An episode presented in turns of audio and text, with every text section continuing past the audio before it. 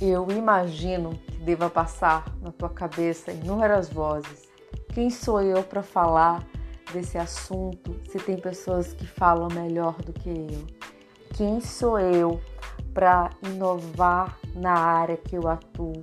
Quem sou eu para ser empreendedora de sucesso se na minha família não tiveram pessoas de sucesso? Quem sou eu para viver e receber dinheiro em torno de um trabalho que eu amo, que eu acredito e que eu encontro prazer quando eu estou criando. E com essas vozes e com essas ideias uh, deturpadas por décadas e anos, você vai adiando a entrega de um grande projeto para o mundo.